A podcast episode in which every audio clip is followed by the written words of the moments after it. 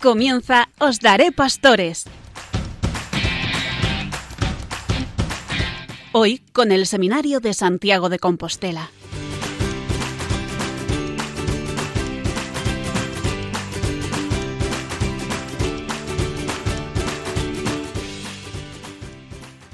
Muy buenas noches, queridos seguidores de Radio María, y bienvenidos una noche más al programa Os Daré Pastores desde el Seminario Mayor de Santiago de Compostela. Paso a presentarles en primer lugar la mesa de esta noche. En primer lugar, don Ricardo Vázquez Freire, él lleva a cabo el espacio formativo. La sección musical a cargo de Pablo Bazarra. Tendremos también la catequesis del Papa por José Antonio Conde y el espacio abierto Enrique Malvar. Le doy las gracias también al técnico Carlos Velo y quien les habla Ernesto Gómez. Hemos empezado un nuevo año, el 2021, que además en nuestra archidiócesis cuadra con el Año Santo Jubilar Compostelano, celebración que debido a la crisis sanitaria el Papa Francisco nos ha concedido prorrogar hasta el 2022. Deseamos de corazón para todos ustedes que la esperanza cristiana reine en todos aquellos hogares que sintonizan esta noche con nosotros. Aunque las circunstancias sean adversas, nuestra confianza tiene que estar siempre puesta en aquel que hace nuevas todas las cosas, porque es la permanente novedad, la buena nueva que jamás pasa de moda. Jesucristo, vencedor del pecado y de la muerte, es la fuente profunda de nuestra esperanza.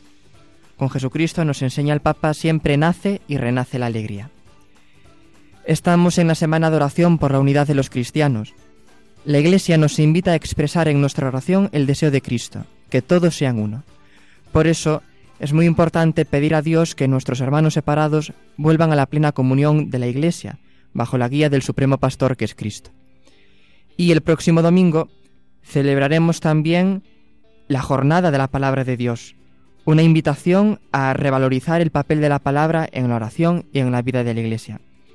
Le pedimos a Santa María, la mujer de la escucha, que nos ayude en esta tarea. Y a ella le encomendamos nuestro programa de esta noche rezando. Gracias, oh Madre Inmaculada, por estar siempre a nuestro lado. Vela siempre sobre nosotros. Conforta a los enfermos. Alienta a los jóvenes. Sostén a las familias. Infunde la fuerza para rechazar el mal en todas sus formas y elegir el bien, incluso cuando cuesta e implica ir contracorriente. Danos alegría de sentirnos amados por Dios, bendecidos por Él, predestinados a ser sus hijos. Virgen Inmaculada, Madre nuestra Dulcísima, ruega por nosotros. Pues bien, sin más, le cedo la palabra a don Ricardo. ¿Qué nos trae hoy? Nos quedamos eh, el mes pasado en el capítulo 6 sobre los agentes de la formación sacerdotal. Y número 125 de este documento, la ratio fundamental en instituciones sacerdotales, nos dice que el principal agente de la formación sacerdotal es Dios, la Santísima Trinidad, que es quien tiene que modelar a cada seminarista. Es Dios el que hace su obra en cada persona, en cada seminarista. La primacía de la gracia, de la acción del Espíritu Santo. Eso es lo primero. Pero claro, Dios se sirve de la mediación de la Iglesia. Y en este sentido, nos recuerda este documento de la Santa Sede que todos los miembros de la comunidad diocesana son corresponsables de la formación presbiteral, aunque de diversa manera, diversos niveles y competencias. En primer lugar, el obispo, el primer responsable de admisión al seminario, el primer responsable de la formación para el sacerdocio. Luego está el presbiterio, el clero de cada diócesis, particular quizá hay que resaltar los párrocos de las parroquias de origen de los seminaristas, también las parroquias que los acogen para las prácticas pastorales, pero incluso los seminaristas son protagonistas de su propia formación, ellos son responsables de que en el seminario se mantenga un clima formativo coherente con los valores evangélicos. Ellos deben ayudarse mutuamente a interiorizar un estilo de vida sacerdotal. Luego también hay que destacar, por supuesto, el equipo formador, esas personas elegidas y destinadas por el obispo a acompañar a los seminaristas en su proceso formativo. Han de vivir en el seminario, en lo posible han de tener una dedicación exclusiva. Entre ellos deben tener reuniones regulares para orar, para proyectar la vida del seminario, para verificar también el crecimiento de los seminaristas en el proceso formativo. El equipo formador mínimo, dice la Iglesia, ha de estar compuesto al menos por un rector y un director espiritual, pero el número de formadores habrá de adecuarse proporcionalmente al número de seminaristas. Por eso, en otros, en, diversos seminarios donde hay muchos seminaristas, pues hay la figura del vicerrector, también está la figura del ecónomo, puede haber varios formadores, incluso varios directores espirituales. El plan de formación sacerdotal de la Iglesia destaca, en primer lugar, dentro de ese grupo de formadores, dentro de ese equipo formativo, la figura del rector. El rector ha de ser un sacerdote que se distinga por sus virtudes, sobre todo prudencia, sabiduría, equilibrio, una persona competente que tiene que coordinar la actividad educativa y ha de gobernar con sabiduría el seminario. El rector, en comunión con los otros formadores y con el director espiritual, de ofrecer los medios necesarios para el discernimiento y la maduración vocacional de los seminaristas. Allí donde se requiera también puede haber una figura de vicerrector. El vicerrector es el colaborador más cercano del rector en el servicio educativo. A destacar por sus cualidades pedagógicas, siempre al lado del rector como ayuda. Luego está la figura del director espiritual o padre espiritual, que debe ser un auténtico maestro de vida interior y de oración, es el que guía y coordina la vida espiritual del seminario, los ejercicios de piedad, también la vida litúrgica. Es responsable del camino espiritual de los seminaristas en el fuero interno. Así como el rector y los otros formadores pues tienen más como competencia el fuero externo, el director espiritual se fija más en esa dimensión de la intimidad, de la interioridad de la persona, eso que llamamos el fuero interno.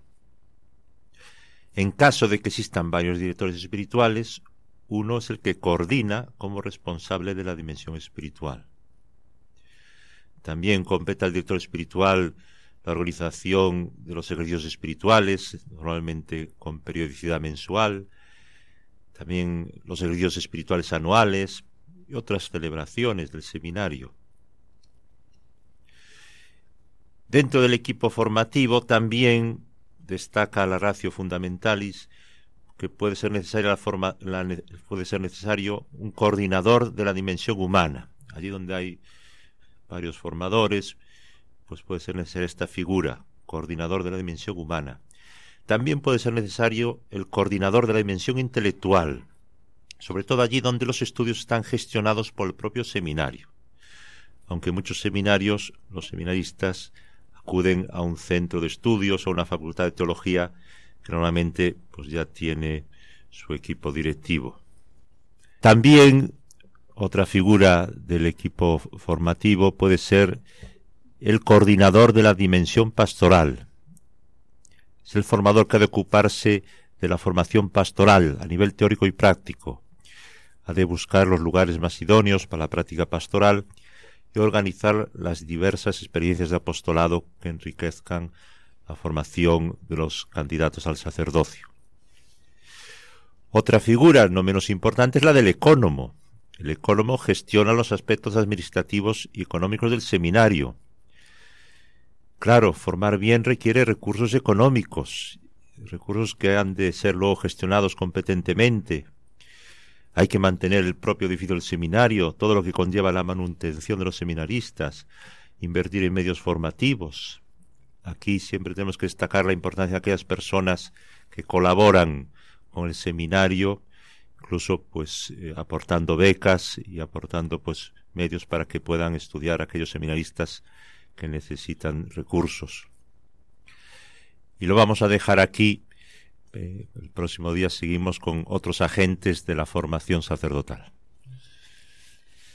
Bueno, don Ricardo, pues muchas gracias por presentarnos esos esos instrumentos ¿no? de los que Dios se vale en, el proceso de, formación de los que estamos en este camino del sacerdocio, pues para, para guiarnos ¿no? en, en las distintas dimensiones de la, de la formación, como nos acaba de, de explicar. Muchas gracias pues ahora doy paso a nuestro compañero Pablo Bazarra que nos trae la sección musical con algo seguro que muy sorprendente. Pues sí, no es una canción nueva, Ernesto, pero yo creo que, que a todos nos sonará. Entonces, Carlos, ponemos la canción.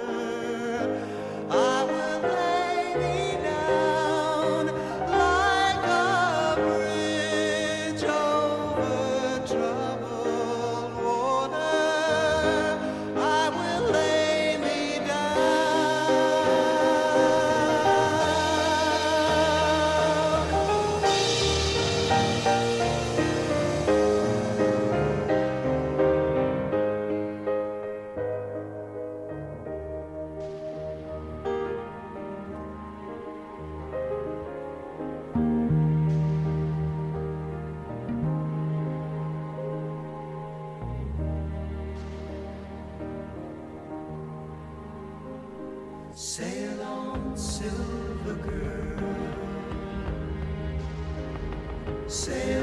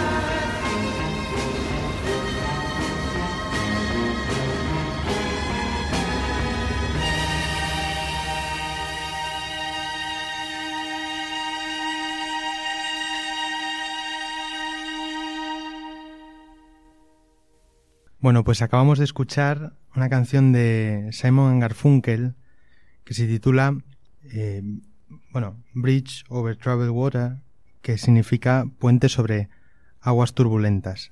La canción, para hacernos una idea un poco de qué va, voy a traducir solo la, la primera parte. Dice así, Cuando estás cansado, sintiéndote pequeño, cuando las lágrimas están en tus ojos, yo las secaré todas. Estoy a tu lado, cuando los tiempos son difíciles y los amigos nos encuentran, como un puente sobre aguas turbulentas, como un puente me asentaré. No podemos negar que todos hemos estado en algún momento cansados, o nos hemos sentido pequeños ante un problema aparentemente grande, o nos hemos sentido solos y nuestros amigos nos han abandonado. Todas estas situaciones son una puerta que se abre para que el demonio entre con sus armas y arrase con todo lo que hay en, en nuestro corazón. Don Carlos, nuestro rector, nos lo recuerda muchas veces. El demonio siempre está pendiente de encontrar nuestros momentos de debilidad para atacar. También matiza que en el momento en que descuidemos nuestra oración, nuestra vida se desmorona. Pero ante esta situación no podemos asustarnos. En la carta a los romanos, San Pablo dice que donde abundó el pecado sobreabunda la gracia. Jesús siempre está ahí, a nuestro lado, como un puente sobre aguas turbulentas, como dice la canción. Y para finalizar esta pequeña reflexión, quería destacar una frase que, escuché en, una película que se titula La cabaña. Es una película donde, bueno, el protagonista eh, interactúa con, con la Santísima Trinidad, eh, bajo tres personajes distintos. Y el personaje de Dios Padre le llega a decir en un momento, cuando el protagonista le pregunta que dónde estabas, ¿no? ¿Dónde estabas? Pues cuando se sentía pequeño, cansado. Y le dice, yo estaba ahí. Lo que pasa es que estabas tan centrado en tu propio dolor y solo veías la oscuridad y no, y no me veías a mí que estaba, que estaba a tu lado, ¿no? Repito, ¿no? Como dice la canción, Jesús siempre está ahí como un puente sobre aguas turbulentas. Pues muchas gracias, Pablo, por la canción tan bonita que nos has traído esta noche y por, por la reflexión. Pues que, como también decíamos antes, ¿no? Al, al empezar el programa, que Jesucristo sea la fuente de, de nuestra esperanza. Después de esta sección musical, llegamos al momento central de nuestro programa, que es siempre la entrevista de cada noche. Fe y anuncio misionero se llevan de la mano. Es algo que nos recuerda el Papa en el capítulo quinto de la Evangelii Gaudium. Evangelizadores con espíritu, que es el título que lleva este capítulo, quiere decir evangelizadores que se atreven a dejarse abrir a la acción del Espíritu Santo, que se abren sin temor a, a esta acción del Espíritu de Dios. Es el Espíritu el que ciertamente infunde en nosotros la fuerza para anunciar el Evangelio con audacia, incluso cuando implica ir contracorriente. Evangelizadores con espíritu son aquellos que oran y trabajan. De nada valen, dice el Papa, las propuestas místicas sin compromiso misionero, ni los discursos pastoralistas sin una espiritualidad que de verdad transforme el corazón. La infancia misionera, campaña que se está desarrollando en estos momentos, está insertada en las obras misionales pontificias. Trata de promover la ayuda recíproca entre los niños del mundo, con actividades misioneras tanto en las parroquias como en los colegios que persiguen intereses educativos de formar a los niños en la misión, en la fe y en la solidaridad con los demás. Como tradicionalmente se dice, la infancia misionera son niños que ayudan a otros niños. Pues para presentarnos la campaña de este año tenemos con nosotros en nuestro programa a don David Álvarez Rodríguez, sacerdote, actualmente desempeña su ministerio en la isla de Arosa y delegado diocesano de misiones. Don David, buenas noches, muchas gracias por estar con nosotros en nuestro programa. Hola, buenas noches. Gracias a vosotros. Decía que, bueno, estamos desarrollando ahora, ¿no? En, en, estos momentos la campaña de la infancia misionera. Yo quería preguntarle, en primer lugar, ¿En qué consiste esta campaña? ¿Qué, qué es la infancia misionera y, y, cuál es el lema escogido para, para este año? Bien, bueno, la, la, infancia misionera, como bien sabemos, es una de las obras misionales eh, pontificias que centra su atención sobre todo en el cuidado y evangelización de, los niños, sobre todo en aquellos países donde tierras de misión, donde todavía no está asentada la Iglesia como tal. Y, este año el lema, o más bien la campaña, está en un contexto de un cuatrienio. Estamos en el tercer año de, de este proyecto más o menos a medio plazo y, y, tiene por lema eso de somos familia con, con Jesús a Nazaret. Quiere decir que después de los años anteriores de haber huido a Egipto junto con la Sagrada Familia, ahora toca regresar a, a Nazaret y, y, centrarnos pues en esa parte de la vida de Jesús que es más eh, oculta, más, más, desconocida y que en el fondo no deja de ser una vida cotidiana. ¿no? Eh, yo no sé si, por azar o por cómo, bueno, cómo se han ido desarrollando las cosas, eh, la verdad es que en el contexto que, que estamos viviendo en estos momentos nos asienta muy bien, ¿no? porque bueno, debemos estar eh, a causa de la pandemia más metidos en casa, más con nuestras familias. Y en el fondo eh, yo creo que nos invita a descubrir cómo en lo cotidiano se da lo extraordinario y cómo en lo que nos parece más rutinario y más eh, común es donde realmente nos, nos descubrimos y descubrimos a Dios eh, actuando, pues eso, siempre por debajo pero que cuando florece lo hace con, con, un verdor y con una fuerza increíbles.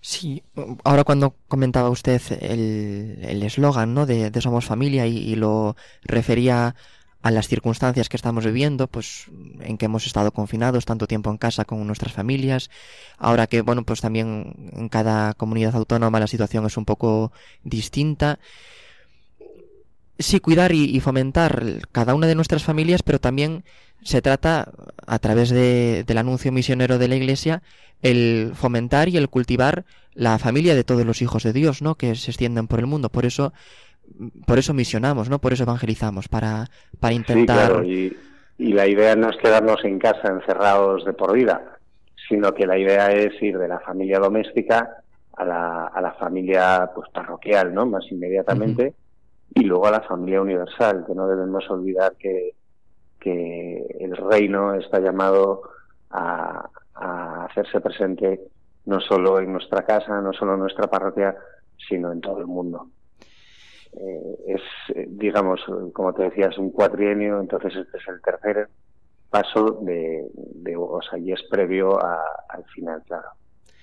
Yo quería preguntarle también, pues en todas estas circunstancias tan complejas, un poco cuál es la actualidad o, o la vigencia de la infancia misionera. Eh, sí, bueno, la, la, la obra misional de, de, la infancia misionera eh, es, eh, como te antes te introducía, llamada sobre todo a la atención de, los niños. ¿no? Por desgracia, eh, la pobreza y la pobreza me refiero no solo económica, sino en, en, tantos aspectos de la vida, quienes más las sufren y quienes eh, más silenciados están son los niños. Eh, teníamos uno de los de los eh, vídeos más más difundidos en esta campaña. Eh, bueno se refiere a una niña que con cuatro años había sido acusada de brujería por tener una discapacidad. Existen todavía culturas, mentalidades, llámalo como quieras, en los cuales la superstición, etcétera, pues acaba, acaban impidiendo eh, que, muchos niños se desarrollen con más o menos capacidades, pero que tengan una vida digna, en definitiva. Eh, los misioneros, desde el primer día, atienden y hacen labores sanitarias, educativas, etcétera, y, en el fondo es lo que por lo que vela ¿no? la, la, la, obra de, la infancia misionera para que puedan tener recursos y, las mayores facilidades en llevar esta tarea a cabo. Es verdad que el Papa Francisco nos está insistiendo mucho en la cultura del descarte, ¿no? Que tiende a, desplazar a los más débiles, a los más pequeños, a los ancianos, pero también, por, ser ahora el tema que nos ocupa, a los niños. ¿Cómo podemos hacer efectivo, cómo podemos llevar a cabo el compromiso de todos en esta tarea de la infancia misionera? Mira, una de las tareas o de los objetivos eh, más inmediatos de, de infancia es eh, no solo atender a los niños que, lo necesitan, sino que también nuestros niños sean misioneros. Y obviamente no vas a enviar a un, a un niño a un país de misión, ¿no? pero sí que eh, ir despertando la, la conciencia y la sensibilidad hacia que si ellos son privilegiados, que sean conscientes de que lo son y de que por desgracia eh, muchísimos otros niños no lo son. Entonces, aquí, en nuestras casas, en nuestras parroquias, lo fundamental está en eso, en, despertar esa, esa conciencia eh, de fraternidad universal ya en la, en la infancia. ¿Y cómo? Pues en Infancia Misionera tiene distintos recursos. Eh, yo lo que, lo que les recomendaría a los jóvenes, a los niños, es que visiten la página web de, Infancia Misionera, porque ahí van a encontrar eh, juegos, van a encontrar publicaciones, revistas, eh, concursos y que quieras o no, pues eso ayuda a, hacer crecer un corazón misionero y sobre todo un corazón solidario con, con quienes más lo necesitan. Desde que comiencen a orar, eh, teniendo en cuenta o teniendo presente en su oración a otros niños, a que jueguen y aprendan que, que no solo eh, el mundo, o sea, que no el mundo no, no, se acaba en su, en su cosmovisión, sino que es mucho más amplio. Eh, yo creo que rezar, aprender y después hacer un pequeño sacrificio de este fin de semana, bueno, pues la paga la voy a dedicar a, o se la voy a regalar a quienes, a quienes no la tienen en todo el año. Son eso, pequeñas cositas de cada, de cada campo que yo creo que, que es también futuro, futuro de la Iglesia. Son también los pequeños detalles de, de los que nos habla el Papa, ¿no? Que, que deben regir en, en la vida de familia, cuando él dice esas tres palabras clave de gracias, permiso, eh, perdón, esas pequeñas cosas, ¿no? Como, como usted decía, pues de una propinilla, ¿no? De, de, una paga semanal que nosotros podamos ofrecer, pues por todas estas necesidades tan, tan imperiosas, aún en, en nuestro siglo XXI. En la página web sí que podemos ver los proyectos, un poco a qué se destina todo lo que se recauda en, en las campañas y, y en las colectas de infancia misionera. Pero también, como usted nos recordaba, toda esa serie de materiales para la reflexión, para el trabajo, para el estudio. Yo, de hecho, una de las cosas que recuerdo con bastante cariño en el colegio es pues cuando nos llegaba, ¿no? La, la revista Gesto, nos hacíamos suscriptores. Quiero decir que son pequeñas colaboraciones, no pequeñas cosas en las que todos nos podemos poner al servicio de, de la infancia misionera. Sin duda. Y vamos, en, en esa clave están pensadas y, y en esa clave trabajamos también. No sé un, lo sencillo y, y entre todos hacer cosas grandes. no sé un poco qué, qué proyectos o, o, qué actividades que se están desarrollando ahora mismo se pueden destacar para nuestros radioyentes. Eh, bueno, este año, cada, cada año, se, con motivo de la jornada de la infancia, se organiza un concurso a nivel nacional. Eh, otros años tiene sido de fotografía o de cómics. Y este año lo que se propone es elaborar un vídeo de uno o dos minutos como mucho, en el cual eh, se relate cómo Jesús está presente en cada casa. Ya que estamos en Nazaret, que estamos en casa con Jesús, cómo Jesús está en casa con nosotros. Y bueno, el plazo está abierto en teoría hasta el 18, supongo que se ampliará un poquito más debido a las circunstancias. Y, y nada, eh, puede participar quien, quien quiera a través de la delegación, sería ponerse en contacto con nosotros y ya nosotros eh, presentamos la candidatura en Madrid.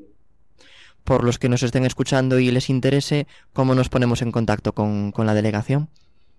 En la delegación es muy fácil, pueden enviar el correo electrónico a misiones barra Santiago OMP arroba omp.es o llamando al teléfono a- al 572300.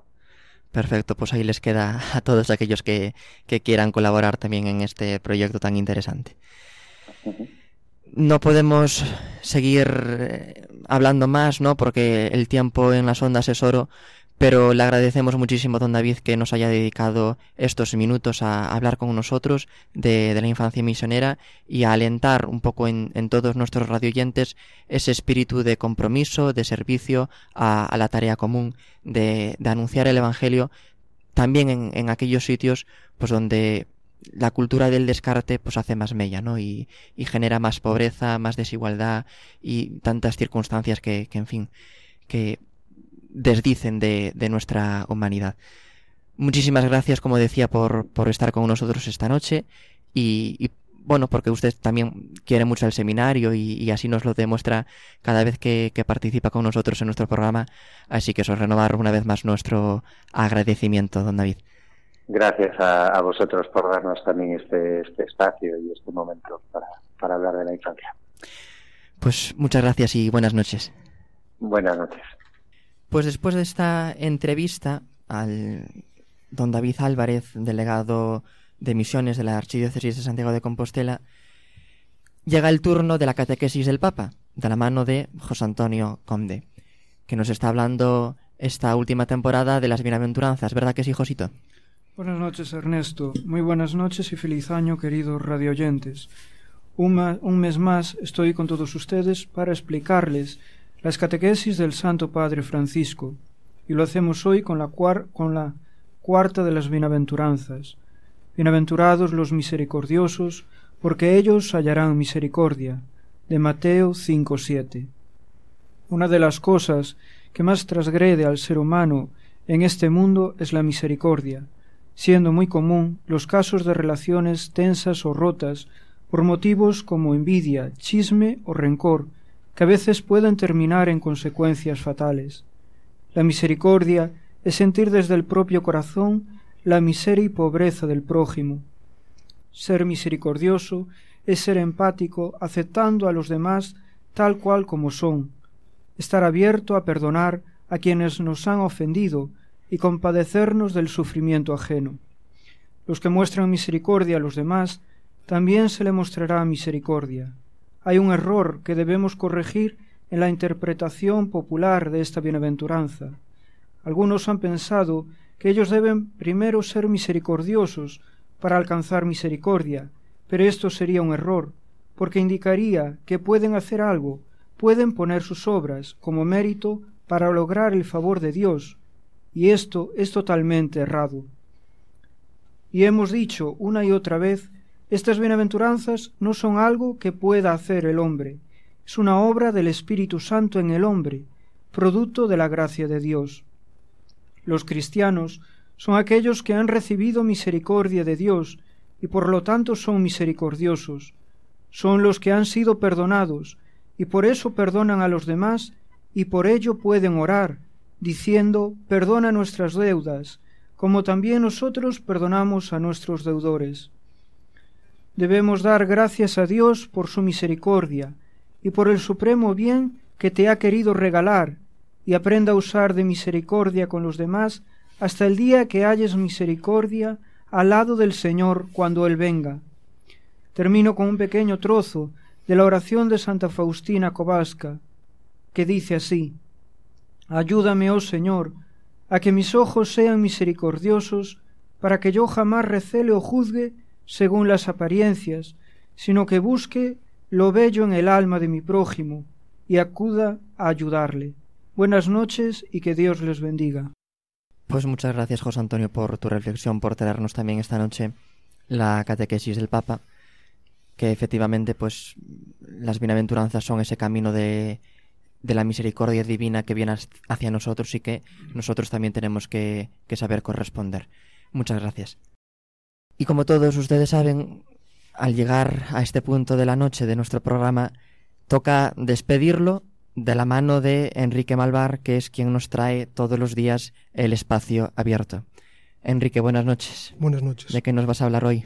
Pues voy a hablar un poquito sobre esos puntos que podemos tratar en en el nuevo año que comienza para aumentar nuestra relación para con la Santísima Virgen. Pues bien, ahora que comenzamos un nuevo año, quería destacar, quería poner de relieve en cómo debemos iniciar los católicos el nuevo año. ¿Y cómo lo hacemos? Ante todo, poniéndolo en las manos maternales e intercesoras de Nuestra Señora, la Virgen Santísima. ¿Cómo? Pues celebrando en el primer día del año la solemnidad de Santa María, Madre de Dios. Todos, con el comienzo de un nuevo año, nos ponemos propósitos, metas, objetivos que queremos cumplir, alcanzar. Este propósito nos lleva a preguntarnos, ¿cómo es nuestra relación para con la Madre de Dios? Creo que todos tenemos que mejorar, sin duda. ¿Y cómo? Imitándola. Primero, primero imitándola ante el amor. Imitando su amor infinito, el amor que tuvo ella a Dios y al prójimo, el amor que determinó toda su vida. Por lo tanto, fue un amor incondicional y completamente confiado, dándose radicalmente a la voluntad de Dios, entregándose sin medida a lo que Dios quería de ella. Debemos imitar también en la Virgen Santísima el misterio del sacrificio. Con ella nos damos cuenta, entendemos la lógica de Dios. Nos percatamos con ella de que el sacrificio, la abnegación, la donación total a aquel que nos ha creado y nos ama, es sin duda la llama que lleva nuestra vida, que enciende nuestra esperanza. Es la llave a la eternidad a la que todos estamos llamados. Sin duda, con ella nos fijamos que en el servicio generoso y desinteresado en el día a día está nuestra meta, que es la vida eterna. También imitándola sobre todo en la fidelidad. Ella fue una fiel constante, también cuando no entendía. Fideli- fidelidad en ocasiones de alegría cuando veía como todos unos reyes iban a adorar a su hijo al portal de Belén. Y también fidelidad en las malas, cuando veía que su hijo amado era colgado del madero, o cuando veía que su propio pueblo, que antes lo aclamaba, salvaba a Barrabás y entregaba al inocente. También debemos copiar de ella la fidelidad a la vida de oración. Sin duda, la Virgen Santísima era ella misma una continua acción de gracias, una ofrenda agradable a Dios, un altar constante. Pues bien, que Nuestra Señora, Madre de Dios y Madre de todos, nos acompañe y nos bendiga en este año que por gracia de Dios, sí, por gracia de Dios comenzam- comenzamos. Demos muchas gracias a Dios por llegar al nuevo año. Demos gracias a Dios por las personas que nos quieren, que nos cuidan y que nos acompañen. Y pidámosle a ella, por su intercesión, que junto con todas estas personas nos aliente siempre para llegar a la vida eterna en la que viviremos con ella por siempre y eternamente. Me gustaría acabar con la oración de San Manuel González a Nuestra Señora. Creo que es necesario rezarla profundamente, pidiendo que no nos cansemos, sobre todo en este momento de crisis sanitaria, económica, etc. Comienza así. Madre nuestra, una petición, que no nos cansemos. Si aunque el desaliento por el poco fruto o por la ingratitud nos asalte, aunque la flaqueza nos ablande, aunque el furor enemigo nos persiga y nos calumnie, aunque nos falten el dinero y los auxilios humanos, aunque vinieran al suelo nuestras obras y tuviéramos que empezar de nuevo, Madre querida, que no nos cansemos.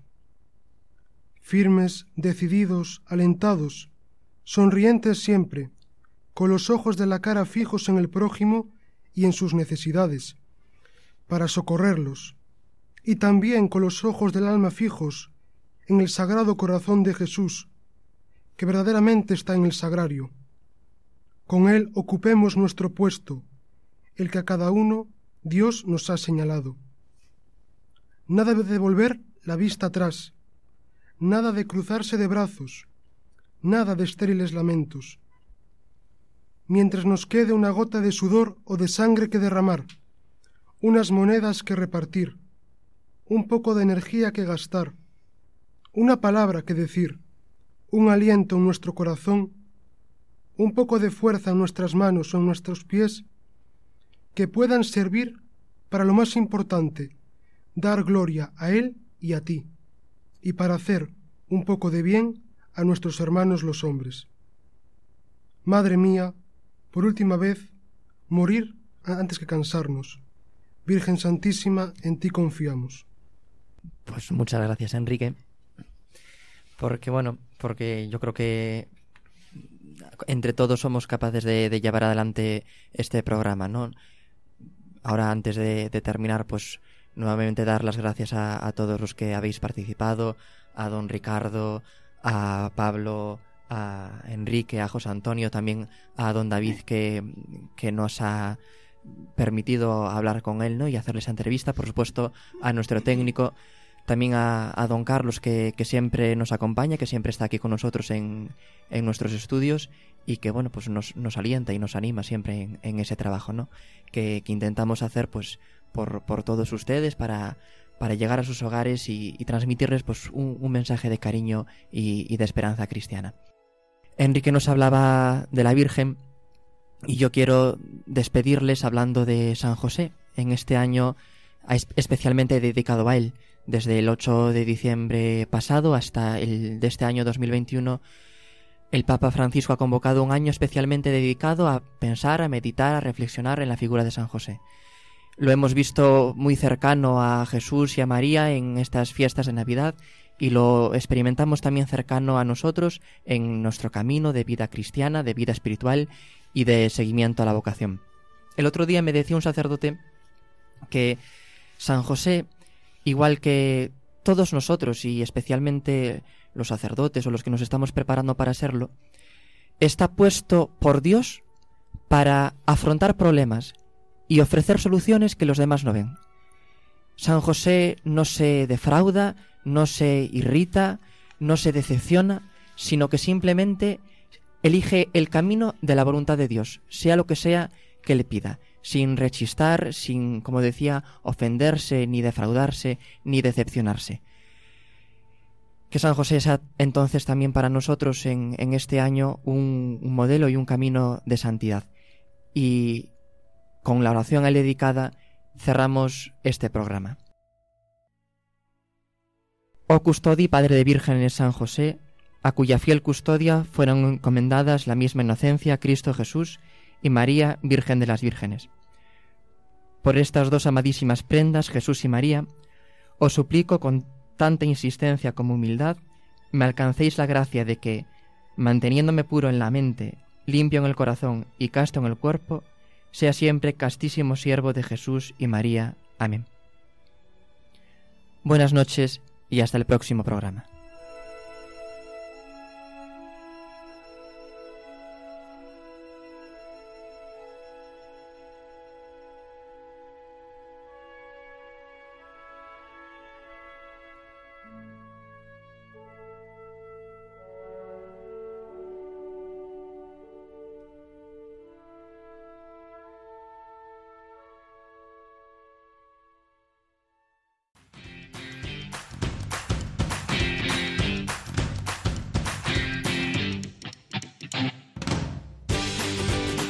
Así concluye Os Daré Pastores, hoy con el Seminario de Santiago de Compostela.